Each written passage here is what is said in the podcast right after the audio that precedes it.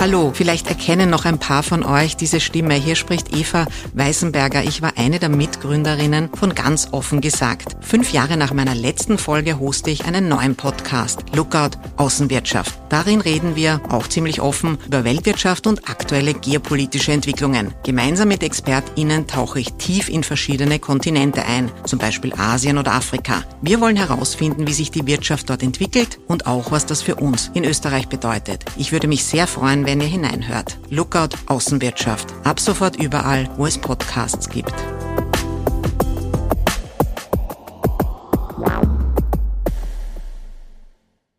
Ja, es hat einmal einen österreichischen Bundes äh, Vizekanzler übrigens gegeben, der mal gesagt hat, äh, der Österreicher kennt den Kompromiss, bevor es das Problem überhaupt gibt.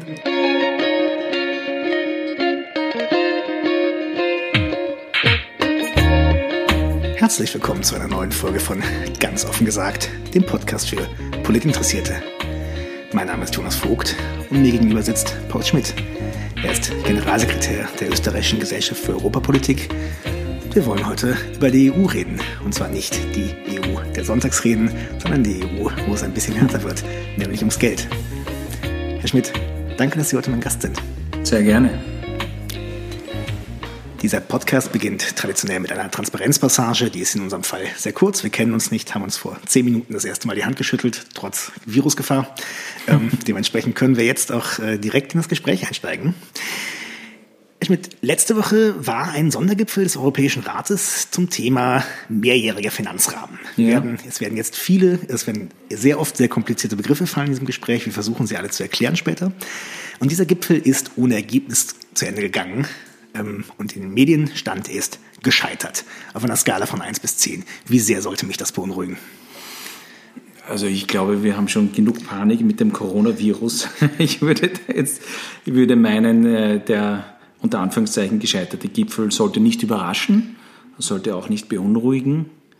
Es, ist, es sind schwierige Verhandlungen. Hier geht es um, um aus nationalstaatlicher Sicht viel Geld und um ganz konkrete Interessen. Und das geht nicht von heute auf morgen und das geht auch nicht bei einem. Es hat schon in der Vergangenheit Gipfel gegeben, wo das natürlich besprochen wurde, aber dieses Mal war es ein Sondergipfel.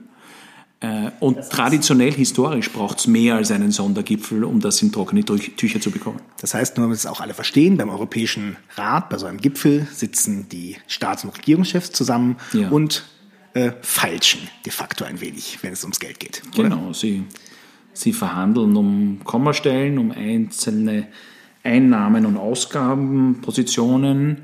Natürlich jeder sieht dieses EU-Budget durch seine nationalstaatliche Brille und am Schluss soll etwas Gemeinsames, nämlich das große Ganze herauskommen, von dem hoffentlich alle irgendwo profitieren.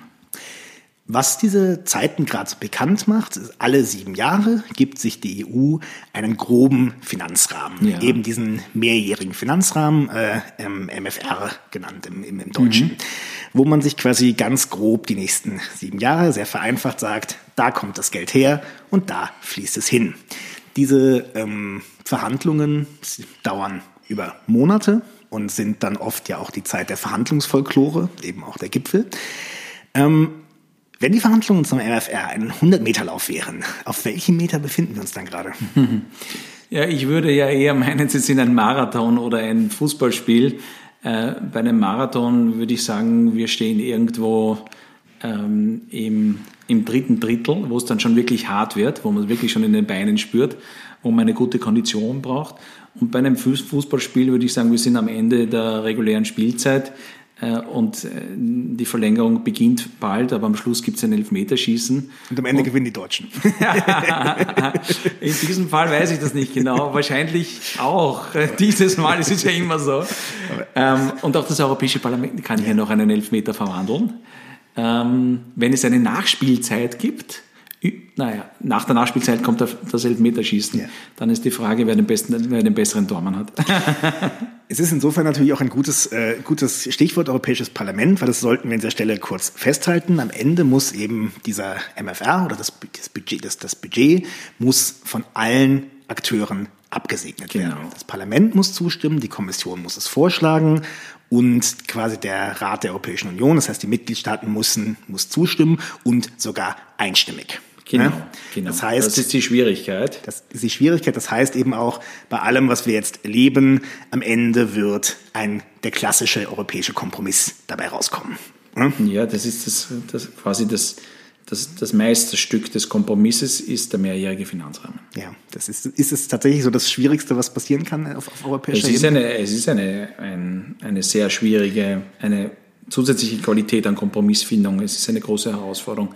Keine Frage, speziell jetzt natürlich, weil wir in, weil diese Verhandlungen eine neue Qualität oder eine zusätzliche Dimension bekommen, weil ja Großbritannien aus der Europäischen Union ausgestiegen ist mit Ende Januar dieses Jahres in einer Übergangszeit zwar noch ins EU-Budget einzahlt, aber letztlich entsteht durch diesen britischen EU-Austritt, Großbritannien war der zweitgrößte Nettozahler, entsteht eine Budgetlücke und diese Lücke muss in diesem mehrjährigen, siebenjährigen Finanzrahmen wieder geschlossen werden. Ja. Äh, und das sind äh, Pi mal Daumen 75 Milliarden Euro, die mal gefunden werden müssen. Ja. Und auf der anderen Seite wollen wir, die Mitgliedstaaten, dass die Europäische Union ähm, sich neue Prioritäten und neue Schwerpunkte setzt, weil die Fragen dieser Zeit neue Antworten brauchen. Das heißt, wir erwarten wesentlich mehr von der Europäischen Union. Wir sind aber nicht wirklich bereit, maßgeblich mehr an nationalen Beitragen, Beiträgen zu zahlen, beziehungsweise jene, die Förderungen bekommen, wollen nicht wirklich, dass die Förderungen massiv gekürzt werden. Das heißt, wir sind hier in einer Quadratur des Kreises quasi. Äh, und die Frage ist, äh, wie man diesen schließen kann. Das war ein sehr guter Überblick über die sehr komplizierte Problematik. Wir werden das in, den nächsten, in der nächsten halben Stunde, 45 Minuten, noch ein wenig versuchen aufzudröseln. Aber machen wir noch einmal einen Schritt zurück. Ja. Ähm, ich habe es hier auf meinem Zettel stehen, aber Sie können das vermutlich besser erklären als ich. Ich frage ganz naiv, woher bekommt die EU ihr Geld? Hm. Naja, also es ist natürlich traditionell gewachsen. Äh, die EU, das EU-Budget ist von der Größenordnung her rund äh, ein Prozent der EU-Wirtschaftsleistung. Äh, wenn man das in, ins Verhältnis zu, zur österreichischen Wirtschaftsleistung pro Jahr setzt, dann ist das circa ein Drittel der österreichischen jährlichen Wirtschaftsleistung, die die Europäische Union an Budget pro Jahr zur Verfügung hat. Äh, das bei einer Europäischen Union, die ohne Großbritannien circa 460 Millionen Europäerinnen und Europäer hat. Ähm, sie bekommt äh, ihr Budget von nationalen Beiträgen, mehrheitlich über nationale Beiträge ähm, auf der einen Seite und dann gibt es noch eigene Einnahmen, traditionell gewachsen aus den Bereichen Mehrwertsteuer und Zölle. Diese Bereiche gehen aber in den letzten Jahren erheblich zurück. Daher werden auch die, die nationalen Beiträge aus den nationalen Haushalten, aus den Budgets Schritt für Schritt größer. Die Zahlen, die ich gefunden habe, waren es sind knapp, glaube ich, 75 Prozent mittlerweile nationale Beiträge mhm. und knapp 25 Prozent aus den traditionellen. Und dieses Verhältnis war früher Mitteln. anders. Ja. Äh, und die nationalen Beiträge sind angestiegen. Ja, und die nationalen Beiträge, das ist ja ganz oft, hören wir immer diese 1% des, äh, des, äh, Brutto, des BIP. Ja. Ähm, das ist quasi, was ich ja auch, äh, auch erst spät gelernt habe. Das ist natürlich nicht so, dass Österreich am Anfang des Jahres eins Prozent seines Bruttoinlandsproduktes äh, an, nach Brüssel überweist, sondern das sind Deckel. Ja, ja, das heißt quasi. Ist eine Obergrenze. Ja, also das ist quasi, und oft zahlen sie auch mehr und es schwankt der Beitrag, aber quasi das ist die Obergrenze, die die Staaten genau. zahlen müssen. Genau. Das ist deswegen wichtig, weil die Europäische Union auch eine Flexibilität braucht, in gewisser Weise, die natürlich auch begrenzt ist, aber man muss zwischen den einzelnen Ausgabekategorien ja auch ein bisschen jonglieren können ja, und Zahlungen, Verbindlichkeiten anpassen können an, an, die, an, an die aktuelle Situation. Ja, ja. Ähm, wir haben zum wir haben zum jetzigen Zeitpunkt dann, wenn mit dem Austritt von Großbritannien, glaube ich, aktuell zumindest dann neun, äh, von denen, dass man normalerweise als Nettozahler nennt mhm. und 18 ähm, Nettoempfänger. Mhm. Nettoempfänger heißt natürlich auch wieder da kurz gesagt, das sind die, die quasi Nettozahler ist, es fließt direkt, es fließt direkt weniger Geld in den Nationalstaat zurück. Als man einzahlt. Als man einzahlt. Ja. Ja. Ähm, Bei den Nettoempfängern ist es umgekehrt. Ist es umgekehrt. Mhm. Ne? Das ist ganz, ganz klassisch, ganz viel über Agrar- und Kohäsionspolitik. Kohäsionspolitik ist quasi die Politik, die dauerhaft die Unterschiede und das Gefälle in der Europäischen Union, also Nord-Süd, äh, Ost-West, ähm, das Gefälle ausgleicht. Ist quasi ein, ein, ein Finanzausgleich. Ein Finanzausgleich. Ähm, wie sieht man wenn man Generalsekretär der äh, Europäischen Gesellschaft, Österreichische Gesellschaft für Europapolitik, Österreichische Gesellschaft für Europapolitik ist, äh, wie sieht man so eine Diskussion? Weil ich meine, das ist da, werden da, wenn über Geld geredet wird, gerade in so einem Bereich jetzt auch in den Medien, ist da viel, wird da einfach viel Falsches behauptet? Bei, bei, bei dem lieben Geld hört sich natürlich die Freundschaft auf. Ja. Äh, nein, es ist, eine, es ist natürlich eine verkürzte, verkürzte Diskussion, weil diese Nettozahler, Nettoempfänger-Debatte ist nur ein Teilbereich dieser ganzen Budgetdebatte. Bei dieser Budgetdebatte geht es um wesentlich mehr. Nicht umsonst sagt man ja auch, dass ein Budget ein in Zahlen gegossene, eine in Zahlen gegossene Politik eigentlich darstellt. Da geht es darum, welche politischen Schwerpunkte muss ich setzen, will ich setzen, was ist mir wichtig. Also wesentlich wichtiger als zu sagen, äh, wie viel zahle ich ein, wie viel bekomme ich raus, ist ähm, die Auseinandersetzung damit, was passiert mit dem Geld, wofür wird es ausgegeben, äh, sind das Schwerpunkte, die mir als Land besonders wichtig sind, sind das die großen Fragen dieser Welt, die ich alleine nicht lösen kann, aber die ich gemeinsam in einem europäischen äh, Konzert viel besser lösen kann. Und wenn dem so ist, dann habe ich ja einen großen Mehrwert davon, äh, der wieder überhaupt nicht abgedeckt ist durch diese Nettozahler, Nettoempfänger-Debatte. Ja. ja. letztlich sind wir entweder alle Nettogewinner oder wenn wir es nicht zustande bringen, wenn wir kein modernes EU-Budget zustande bringen, dann sind wahrscheinlich am Schluss alle Nettoverlierer eher. Ja? Das heißt, es gibt ganz andere Kategorien, um den Mehrwert der europäischen Integration zu messen, als an einzelnen Kommastellen. Ich habe eine These. Und sagen Sie mir, ob, Sie, ob es kompletter Blödsinn ist oder ob ich eventuell äh, auch ein bisschen Wahrheit drin ist. Wenn man mit Leuten aus dem Europäischen Parlament redet, mit Parlamentariern. Letzte Woche saßen in Wien auch äh, Ottmar Karas, äh, Monika Warner und Andreas Schieder nebeneinander ja. und haben mehr oder weniger genau das gesagt, was Sie gerade gesagt haben. Ähm, dementsprechend kann es sein, dass die Menschen, die gerne mehr Geld hätten, gerne über Aufgaben reden und die, die weniger Geld zahlen wollen, über Zahlen reden? Nö, das ist überhaupt kein Blödsinn. Das ist natürlich eine, eine äh, eine, eine, auch eine Frage der Kommunikation, ja? Ähm, eine Frage der Darstellung. Oft ist es auch so, ganz ehrlich, dass natürlich der Standort den Standpunkt bedingt. Wenn ich im Europäischen Parlament sitze oder auch hier in der Österreichischen Gesellschaft für Europapolitik, dann muss ich mich nicht um die Zusammensetzung des österreichischen Bundeshaushalts kümmern äh, und kann natürlich relativ leicht sagen, äh, bitte, wir müssen eigentlich ein bisschen mehr ausgeben, weil wir haben ja viel mehr davon. Äh, auf der anderen Seite, wenn ich wiedergewählt werden möchte ähm, und wenn ich zu Hause schon äh, eine Message, eine ganz klare Message habe, dass ich besonders sparsam bin, äh, dann übertrage ich das natürlich auch auf die europäische Ebene. Mhm. Ja? Und dann ist es mir lieber, ich finanziere eine Steuerreform oder einen, eine Unterstützung der, der Justiz und äh, auf der anderen Seite gebe ich hier den Sparmeister bei EU-Beiträgen, wobei Sparmeister unter Anführungszeichen, wir werden auf jeden Fall mehr zahlen. Die Frage ist natürlich, inwieweit zahlen wir mehr? Warum werden wir auf jeden Fall mehr zahlen? Wir werden auf jeden Fall mehr zahlen, weil äh, einfach äh, unser, unser Bruttoinlandsprodukt angestiegen ist. Und daher, äh, auch wenn, die, wenn wir prozentuell bei diesen 1% bleiben, mehr oder weniger, äh, ist dieser 1% dann in, in tatsächlichen Zahlen einfach mehr. Ja. ja? Ähm, aber mein Punkt, das verstehe ich alles. Also unterschiedliche Standorte, unterschiedliche Standpunkte. Ähm, jeder hat sozusagen seinen, seinen, seinen eigenen Bereich, der ihm näher ist und daher argumentiert man auch anders. Aber es gibt natürlich auch Argumente, die versuchen, hier Brücken zu schlagen. Ja? Nämlich, wenn man zum Beispiel sagt, okay, ähm, machen wir uns doch Gedanken darüber, äh, jetzt konkret und treffen wir Entscheidungen hinsichtlich der, der, der eigenen Einnahmequellen der Europäischen Union. Wir haben vorher genannt die Zölle und die Mehrwertsteuer. Wir haben auch gesagt, dass das immer weniger wird. Welche Möglichkeiten gibt es jetzt, die Europäische Union hier zu stärken? Dann ziehe ich die Frage, dann ziehe ich die Frage Ziehen vor. Vor. Ich ziehe sie vor, es genau. Da war nämlich die, Weil dann Frage. passt doch die Antwort besser Genau. dazu. da, da, quasi, da liegen ja einige Vorschläge auf dem Tisch. Ja. Quasi eine Plastikabgabe, glaube ich, Einna äh, Einnahmen aus dem Emissionshandel und ein Anteil an der Körperschaftssteuer. Das sind so die drei, drei großen Ja. ähm, Vorschläge, die auf dem Tisch liegen. Quasi einfach Einnahmen für die, äh, für die Europäische Union, die dann quasi nicht mehr mit den, die nicht jedes Mal mit den ähm, Mitgliedstaaten verhandelt werden müssten. Ähm, was ist davon sinnvoll und durchsetzbar? Naja, das ist eine gute Frage, die mehrere Facetten hat. Ähm, ich, ich würde mal sagen, äh, es ist sinnvoll, weil wir dadurch auch die nationalen Beiträge begrenzen können. Und das ist ja auch ein Ziel, das den EU-Hauptstädten zugutekommt. Ja?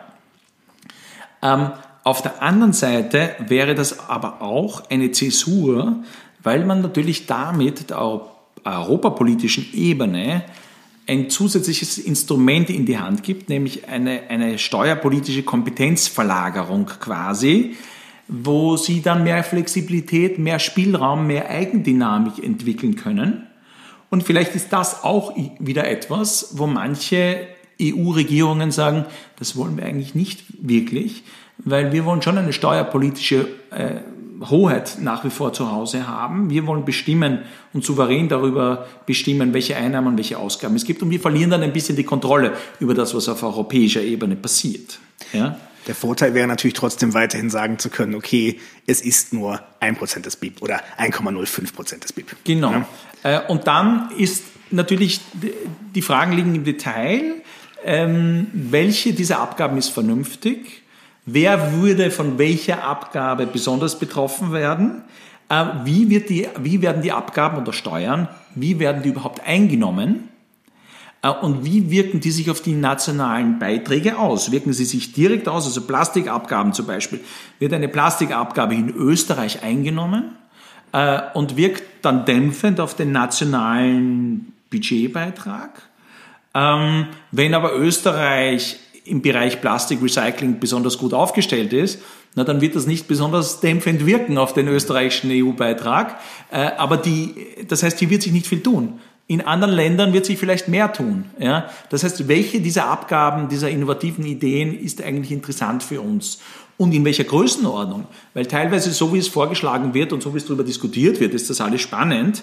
Nur wenn das ein Prozent des EU-Budgets ist, dann macht das das Kraut auch nicht fett. Also ich, aber es ist vielleicht ein erster Schritt in eine Richtung, wo man dann, äh, wo man dann, äh, die man dann ausbauen kann, ja, wo man dann vielleicht äh, diese Abgaben verstärken kann. Ähm, es ist auch eine, eine Belastung der Bürgerinnen und Bürger, keine Frage.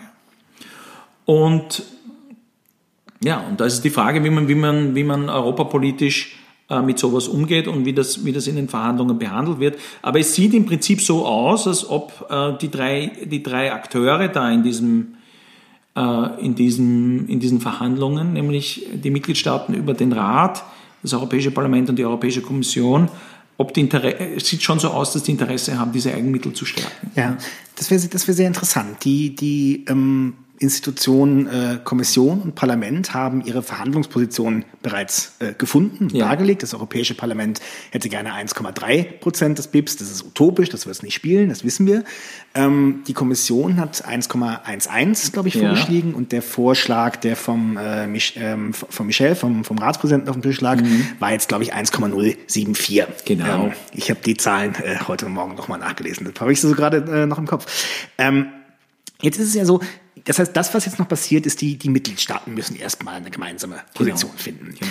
Dort ist es natürlich so, es gibt zwei, äh, die, die haben so wunderschöne Namen, die Frugal Four, quasi die, Die Spar- sparsamen die, die, Vier. die sparsamen Vier, ne, das sind quasi äh, Dänemark, Schweden, Niederlande Ja. und Österreich. Und der Insinu insinuiert, dass die anderen gern auf Partys gehen und, und, und prassen. Ich finde den Namen der anderen Gruppe, der Freunde der Kohäsionspolitik, ja sogar noch schöner. Das sind quasi diese, das sind dann, die sind 17, sind 17 Staaten weitgehend Nettoempfänger. Ähm, und dann gibt es einige Staaten dazwischen. Ja. Irgendwie. Frankreich, Deutschland jetzt Ja. gerade aktuell auch. Ähm, wie erklären sich die Positionen dieser Staaten? Ist das tatsächlich nur die Frage, wer zahlt ein und wer, wer, äh, wer bekommt? Nicht nur, nicht nur. Das ist, das ist sicherlich ein wichtiger Punkt, äh, weil Sie müssen sich vorstellen, dass, dass natürlich aus Ländersicht hm, das ein schwieriges Unterfangen ist, jetzt plötzlich einen erheblich größeren EU-Beitrag zu zahlen, beziehungsweise jene Länder, die Förderungen bekommen, für die ist es natürlich auch nicht angenehm, da äh, bei den Förderungen massive Kürzen, Kürzungen erfahren zu müssen.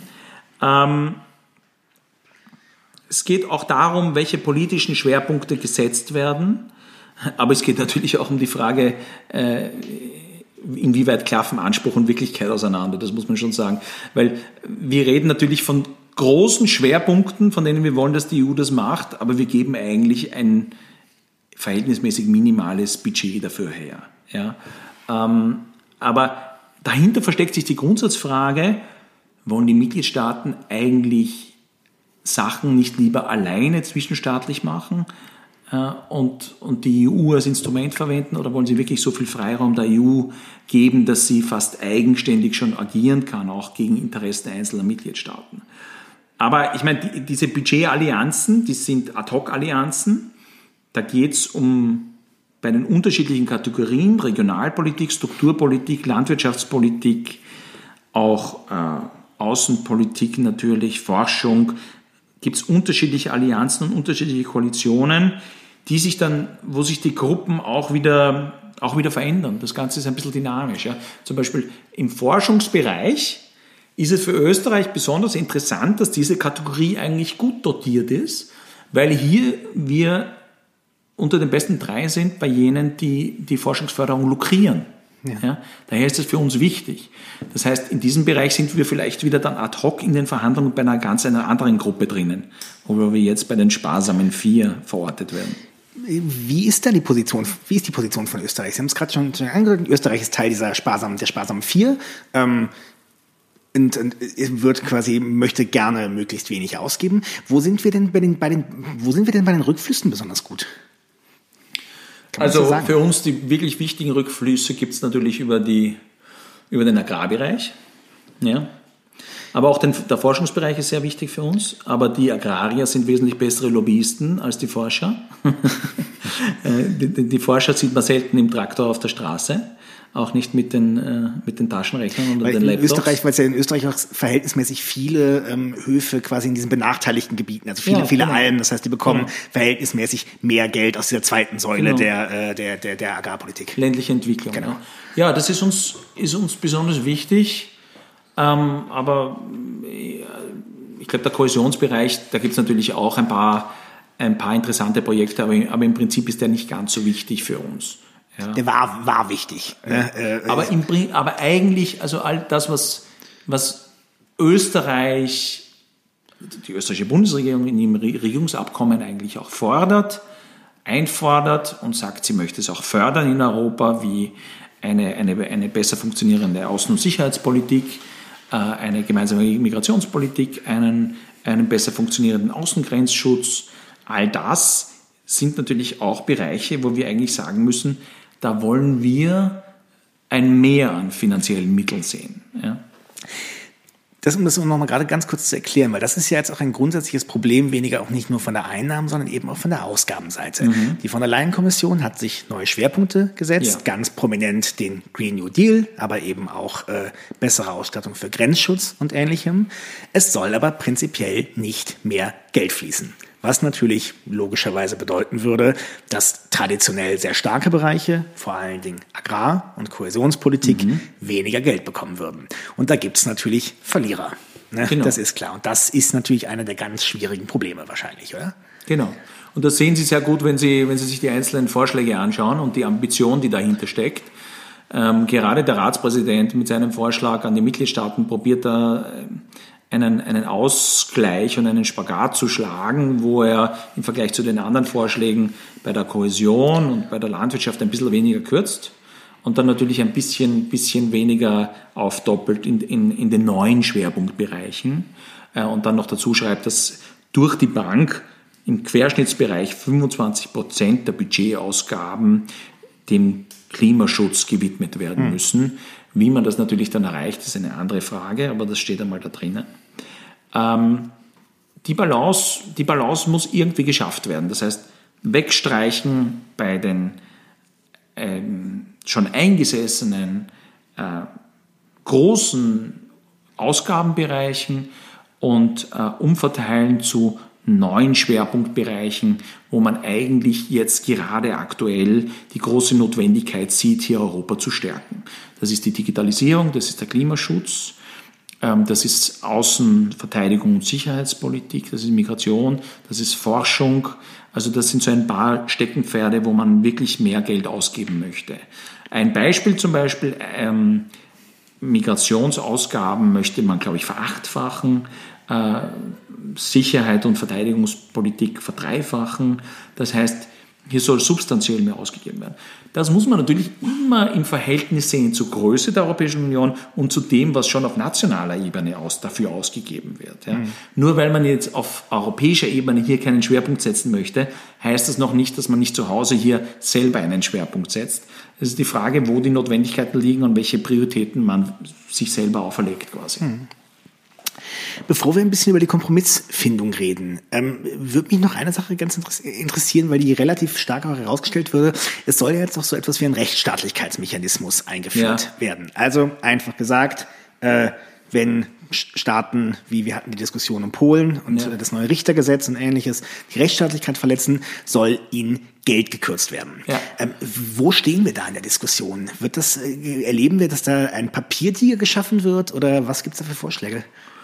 Naja, das ist die, das ist die große Frage, das ist ein ganz ein wichtiger Punkt. Im Prinzip in dem Vorschlag, der am Sondergipfel diskutiert wurde oder zur Diskussion gestanden ist, stand drinnen, dass die Europäische Kommission, wenn das Rechtsstaatlichkeits, wenn sie eine, ein, eine, eine Verletzung des Rechtsstaatlichkeitsprinzips orten, dass sie einen Vorschlag machen können, dass hier finanzielle Mittel zurückgehalten und eingefroren werden. Der Vorschlag geht an den Rat und der Rat beschließt dann. Ja? Und jetzt ist natürlich, ähm, der Teufel liegt im Detail. Die Frage ist, wie beschließt der Rat? Ähm, einstimmig, per qualifizierter Mehrheit, soll er und das ist ja. jetzt schon sehr tricky. Ja? Nein, aber das ist, das ist ja interessant. Und dafür haben wir ja haben wir ein bisschen Zeit. Ganz kurz nochmal, das ist ja, ja. das große Problem des Artikel 7 Verfahrens, das wir aktuell gerade aktuell haben. Es ist Einstimmigkeit. Genau. Im, Im Sinne von, das, das Problem ist quasi, wenn jetzt Hausnummer, ich will jetzt nicht immer Polen und Ungarn nehmen, aber das sind natürlich äh, zwei Problemkinder, was das angeht. Wenn die gegenseitig sich schützen, ist, wird es keine Möglichkeit geben, dieses genau. Artikel 7 Verfahren durchzubringen. So, Jetzt springen wir ein, ein, Jahr in die Zukunft. Was gibt es da für Szenarien? Genau, und dadurch, dass dieses Artikel 7-Verfahren, dieses Vertragsverletzungsverfahren nicht wirklich funktioniert, weil quasi der, der Kläger äh, dafür sorgen kann, dass dieses, diese Beschlussfassung nicht stattfindet, ähm, gibt es die Idee, hier äh, Fördermittel zurückzuhalten, weil ich werde nicht etwas fördern, ein Projekt fördern, ein Land fördern, das gegen das Grundprinzip der europäischen Integration, gegen die Rechtsstaatlichkeit äh, verstößt. Und deswegen äh, die Idee dieses Mechanismus und deswegen äh, das Vorschlagsrecht bei der Kommission, das ist klar. Und deswegen das Abgehen von der Einstimmigkeit äh, aber auch wenn ich per qualifizierter Mehrheit entscheide, dass es solche finanziellen Sanktionen geben soll. Qualifizierte Mehrheit, ganz kurz nur nochmal, heißt, äh, ich brauche ein gewisses Quorum an Mitgliedstaaten und, ein, und äh, dabei ein gewisses Quorum an Bevölkerung. Genau. Muss ich auch erreichen. Genau. Das heißt quasi, ich kann nicht, es können, ich, ich kann mich nicht gegen eine bestimmte Anzahl von Staaten äh, entscheiden, aber eben auch nicht ganz viele kleine Staaten, zum Beispiel gegen die großen Staaten. Genau. Und auch da, also erstens, erstens verändern sich hier, äh, gibt es ein, ein neues Kräfteverhältnis nach dem Brexit, aber auch hier kann es Sperrminoritäten geben, wo hier die Visegrad-4-Länder zum Beispiel hier blockieren können. Ja. ja um ein Beispiel zu nennen. Das heißt, die Frage ist, wie wird das Quorum letztlich ausgestaltet? Äh, oder ist, ist dieser Mechanismus etwas, ähm, was man dann in ein, in ein, in ein Tauschgeschäft hineinwirft und ja. sagt, okay, äh, ich zahle weniger, dafür sorge ich dafür, äh, dass dieser Mechanismus, dass dem die Zähne gezogen werden. Ja. Also zum Beispiel was, und da ist es, glaube ich, kommt auch dem Europäischen Parlament eine ganz wichtige Rolle zu, nämlich dass es genau darauf schaut, dass diesem Rechtsstaatlichkeitsmechanismus nicht die Zähne gezogen werden, weil damit schwäche ich natürlich die europäische Integration und am Schluss des Rechtsstaatsmechanismus muss immer ein Gericht entscheiden. Mhm. Das ist nicht die Politik, das ist der Europäische Gerichtshof und wenn der entscheidet, dann müssen sich auch die Mitgliedstaaten daran halten und wenn sie sich nicht daran halten, dann muss es Konsequenzen geben, weil sonst führe ich die europäische Integration ad absurdum. Ein Beispiel dafür, es macht ein, zum Beispiel einen Unterschied, ob ich das Verfahren mit einer qualifizierten Mehrheit ablehnen kann oder ob ich eine qualifizierte Mehrheit brauche, um genau. es in genau. Gang zu setzen. Das genau. ist, ist zum Beispiel so eine konkrete Frage, äh, ob das Verfahren quasi, ob dieses Instrument schwächer oder stärker wird. Genau, ja? genau. Und da war es jetzt, glaube ich, gerade in dem Vorschlag von Michel war es, dass ich eine qualifizierte Mehrheit brauche, um es in Gang zu setzen, oder? Genau, äh, genau. Besser wäre natürlich eine qualifizierte Mehrheit zu haben, die es dezidiert ablehnen muss, ja. weil die müssen sich dann erklären. Ja. Und die Mehrheit muss dann, muss dann argumentieren, wieso sie eigentlich keine Verletzung des Rechtsstaatlichkeitsprinzips sieht. Und das bringt natürlich viele in einen Erklärungsnotstand. Und diese Situation wäre natürlich ideal. Ob wir das schaffen, hm, glaube ich eigentlich nein, aber gut wäre es. Schauen wir mal. ähm, reden wir ein wenig über die Kompromissfindung noch. Also jetzt, wir haben auf der einen Seite quasi die, die, die laufende Kompromissfindung im, im Rat. Das heißt, ja. die Mitgliedstaaten äh, werden sich noch mehrere, mehrmals treffen, werden schauen, was ist ihre Position, ja. äh, auf was können sie sich einigen, was gibt's dafür für Kurhandel. Ähm, Wer sind die anderen Player? Wer, äh, wer verhandelt von Seiten der Kommission? Wer verhandelt von Seiten vom Parlament? Was ja, passiert da formell und informell? Naja, von der, von der Kommission verhandelt im Prinzip der zuständige Kommissar. Letztlich ist es Chefsache. Letztlich sitzt im Europäischen Rat dann die, die Präsidentin der Europäischen Kommission. Äh, und im, im äh, Europäischen Parlament gibt es einen speziellen Budgetausschuss, der, des, dessen Vorsitzende dann hier in den Ring steigen. Ja, und das natürlich immer in Abstimmung mit allen Fraktionen. Aber es gibt ja eine Position des Europäischen Parlaments. Ja. Und das geht dann in, diese, in, in, die, in die Endphase der Debatte. Äh, und dessen müssen sich viele Mitgliedstaaten natürlich auch bewusst sein.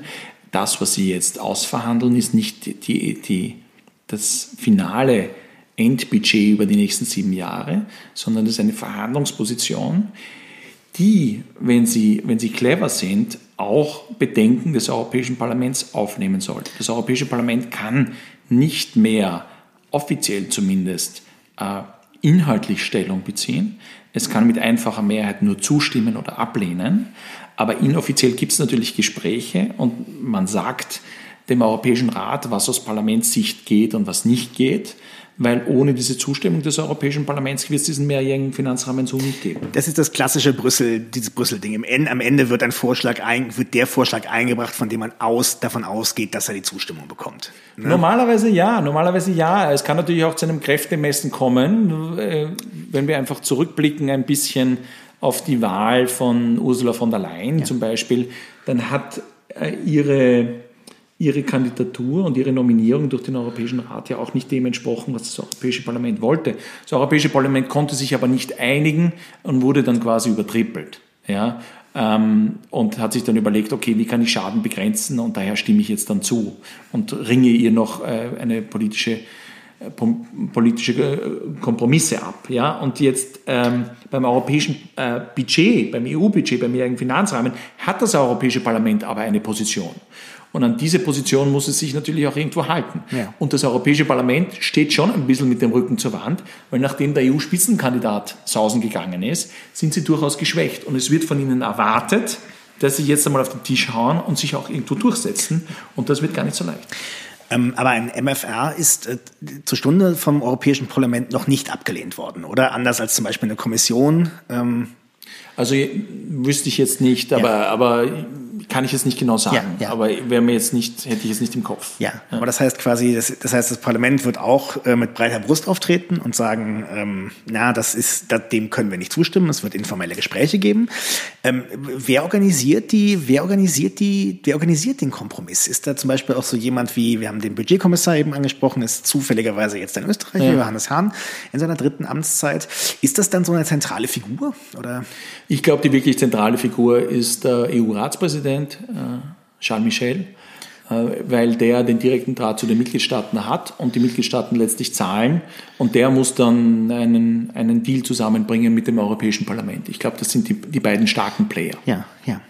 Ähm, Stimmt es eigentlich, weil das hat mir in Brüssel erzählt, dass äh, der MFR für gewöhnlich unter der Ratspräsidentschaft von Nettozahlern verabschiedet wird? Also ich glaube, der, der, der, letzte, ich habe den letzten nachgeschaut, der war in, äh, unter irischer Ratspräsidentschaft, ja. war, war, wurde ja. quasi der Deal, ge, aber das hat man mir quasi, äh, hat man mir das erzählt. Ja, also ein, ein interessantes Muster. Äh, spricht natürlich auch dafür, dass äh, die nächste Ratspräsidentschaft äh, in, in Deutschland liegt. Und Deutschland als, als größter Nettozahler ja jetzt schon äh, bewusst kompromissbereit äh, auftritt, äh, wahrscheinlich in dem Wissen, dass unter ihrer Ratspräsidentschaft dann der finale Deal verabschiedet wird. Und wenn sie, und Deutschland ist hier ein zentraler Player mit Frankreich gemeinsam, weil es die zwei größten sind, man hat ja auch bei dem Sondergipfel gesehen, dass es dann einzelne Gruppen gegeben hat, äh, mit denen dann verhandelt wurde. Und da war äh, Macron und Merkel immer dabei. Da war, da ist mal Michel hat dann mit anderen gerade bilateral geredet. Aber die, die sind, haben eine ganz zentrale Position. Äh, und das weiß natürlich die Bundeskanzlerin. Und deswegen schaut es danach aus, als ob das unter deutscher Ratspräsidentschaft dann verabschiedet werden könnte. Ja, Deutschland ist, wir haben es gerade schon angesprochen, verhältnismäßig, ähm, verhältnismäßig kompromissbereit, zeigt es sich eben aus Gründen.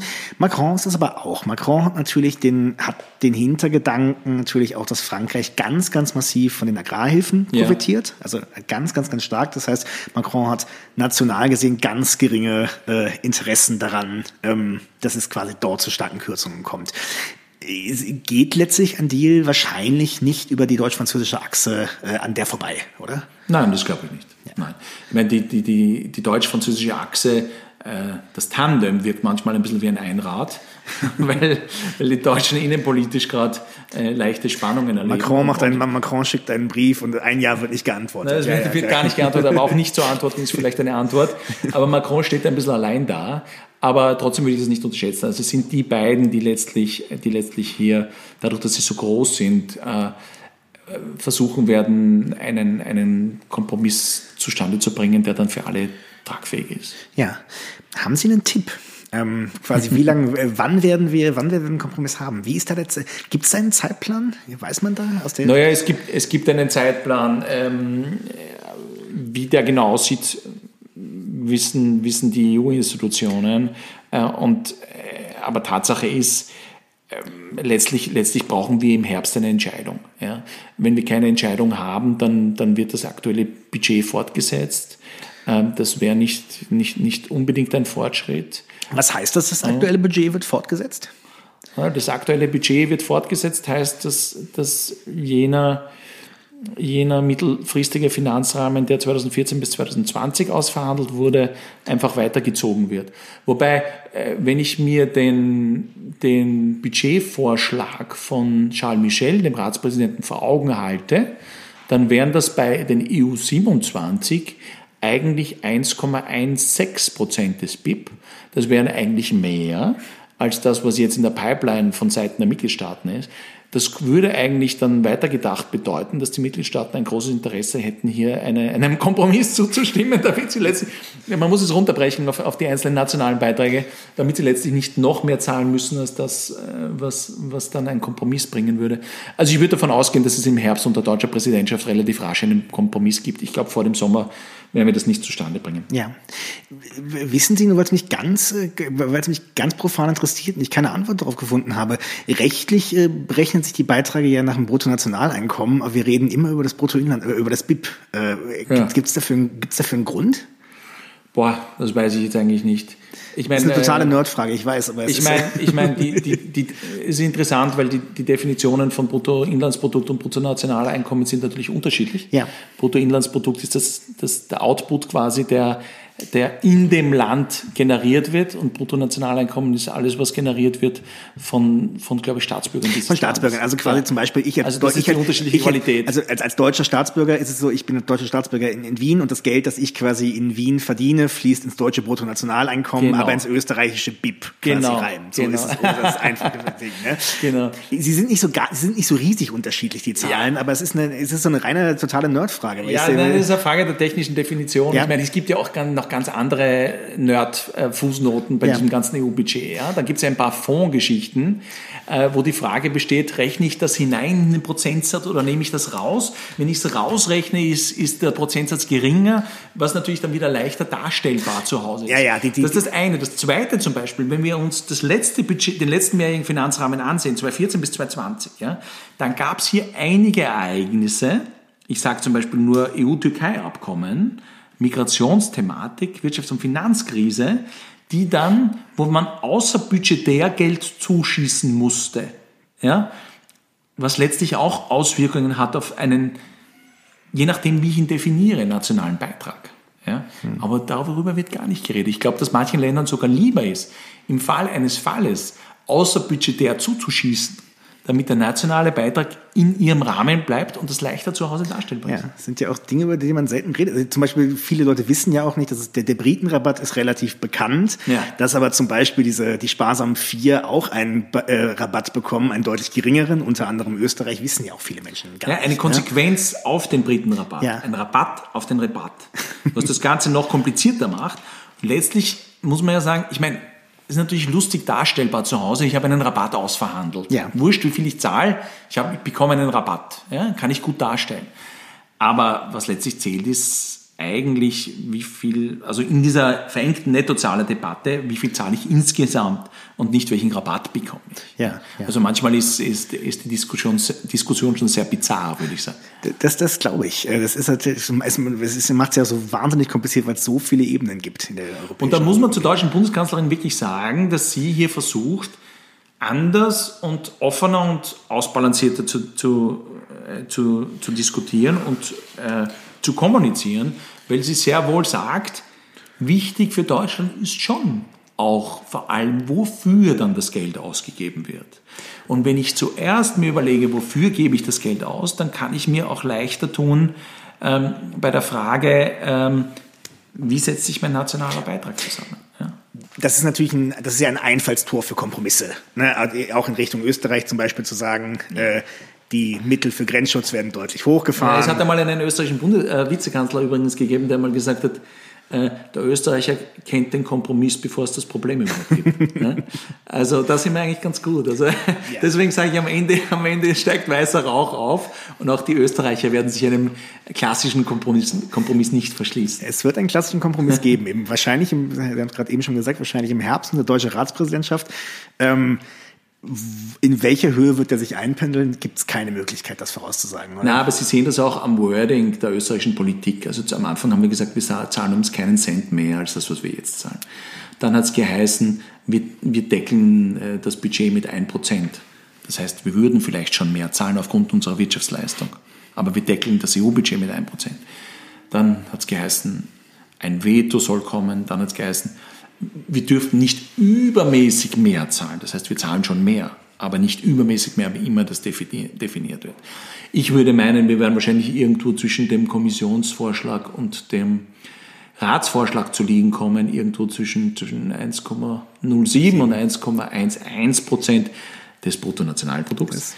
Ähm, und ich glaube auch, dass die derzeitige Bundesregierung hier in Österreich ähm, kommunikativ das sehr, sehr leicht schaffen wird, zu erklären, dass, äh, dass es eigentlich einen Mehrwert gibt, weil sie darstellen kann, wofür das Geld ausgegeben wird und dass diese Ausgaben auch dem entsprechen, was sich die österreichische Bundesregierung an Prioritäten vorgenommen hat in ihrem Regierungsprogramm. Und die wenn, Leute werden das akzeptieren. Wenn diese Regierung eine Sache kann, dann kommunizieren. Das kann sie.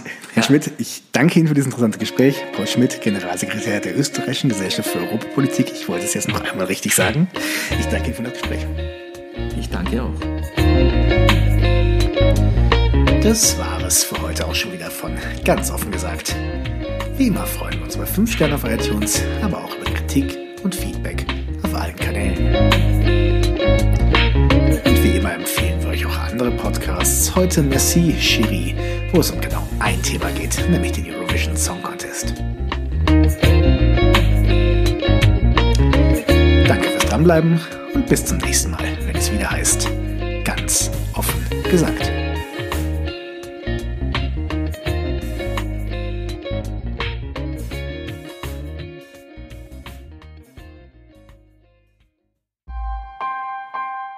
Missing Link